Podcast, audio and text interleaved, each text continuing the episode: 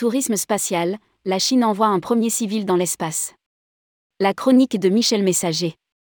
Michel Messager, notre expert en tourisme spatial, revient sur les ambitions de la Chine dans le secteur. Le pays a annoncé le 29 mai 2023 l'envoi d'un civil, professeur à l'Université d'aéronautique et d'astronautique de Pékin aux côtés du commandant de la mission Shenzhou, 16 Jinggepan et de l'astronaute Zhu Yangzhu. Rédigé par Michel Messager le mardi 30 mai 2023.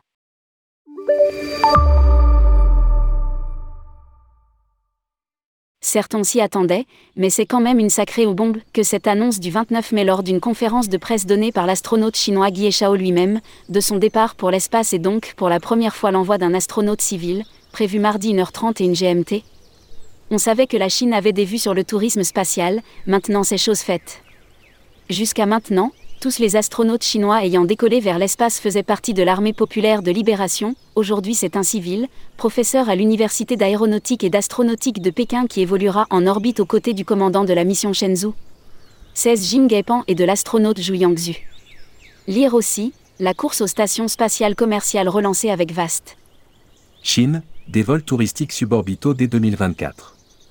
Guy Shao est issu d'une famille ordinaire de la province du Yunnan, ouest de la Chine, dont son université a relaté sur les réseaux sociaux qu'il a ressenti un attrait pour l'aérospatial dès 2003, en suivant sur la radio de son campus le vol du premier Chinois dans l'espace. Il ne faut pas être surpris par cette entrée des Chinois dans l'univers du tourisme spatial puisque déjà en juillet 2022, un communiqué de presse de CAS Space, Chinese Commercial Space, société semi-privée chinoise, annonçait son intention de lancer des vols touristiques suborbitaux dès 2024 ce premier vol d'un civil dans l'espace confirme le développement des nombreuses sociétés de lancement commercial chinoises qui ont émergé depuis 2014, lorsque la Chine a ouvert son secteur spatial au capital privé. Lire aussi, Airbus de nouveau dans la course au spatial avec l'OP La Chine affiche le deuxième budget spatial mondial. Il est clair que sous la présidence de Xi Jinping, l'aventure spatiale connaît une forte expansion le dirigeant chinois, à l'image de ce qu'a fait l'URSS précédemment, fait de la conquête spatiale et maintenant du tourisme spatial une vitrine de sa puissance et de ses progrès technologiques. C'est un pas important qui vient d'être fait, tant la Chine manquait de projets réellement concrets de tourisme spatial même si certaines entreprises comme Landspace, eSpace ou Space Transportation avaient tenté, sans succès, de poser des jalons dans ce secteur. Rappelons que la Chine a envoyé son premier astronaute dans l'espace en 2003 et que sa station spatiale Tiangong, Palais Céleste, est pleinement opérationnelle depuis fin 2022. En 2019, un engin chinois s'est posé sur la face cachée de la Lune, puis, en 2021, la Chine a fait arriver un petit robot à la surface de Mars. La Chine affiche le deuxième budget spatial mondial. Avec 10,3 milliards de dollars et emplois dans le secteur 18 fois plus que le nombre d'employés de la NASA, soit 300 000 personnes. D'ici à 2030, nous comptons envoyer des hommes sur la Lune. Comme l'annonce la China National Space Agency, d'ici à 2030, nous comptons envoyer des hommes sur la Lune. Pendant ce temps-là, la France et l'Europe attendent la tenue du prochain Conseil européen qui traitera de la question du vol habité le 6 novembre à Séville.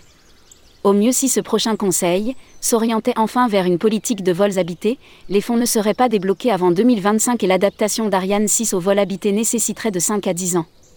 Ainsi, une autonomie de l'Europe en matière de vol habité ne serait pas possible avant la prochaine décennie. À moins que point mais ne rêvons pas trop. La tête dans les étoiles. Mais les pieds bien sur terre. Michel Messager est directeur associé de Consultour, société de conseil travaillant pour une clientèle privée et institutionnelle dans les secteurs du tourisme. Il est membre fondateur de l'Institut européen du tourisme spatial et de l'AFST, Association française des seniors du tourisme. Il est l'auteur de nombreux articles sur le sujet ainsi que de plusieurs livres, le Tourisme spatial, publié en 2009 à la documentation française et Histoire du tourisme spatial de 1950 à 2020, sorti en 2021, ainsi qu'en 2022, Tourisme spatial et écologie. Chez Amazon. Il est considéré actuellement comme l'un des spécialistes en la matière.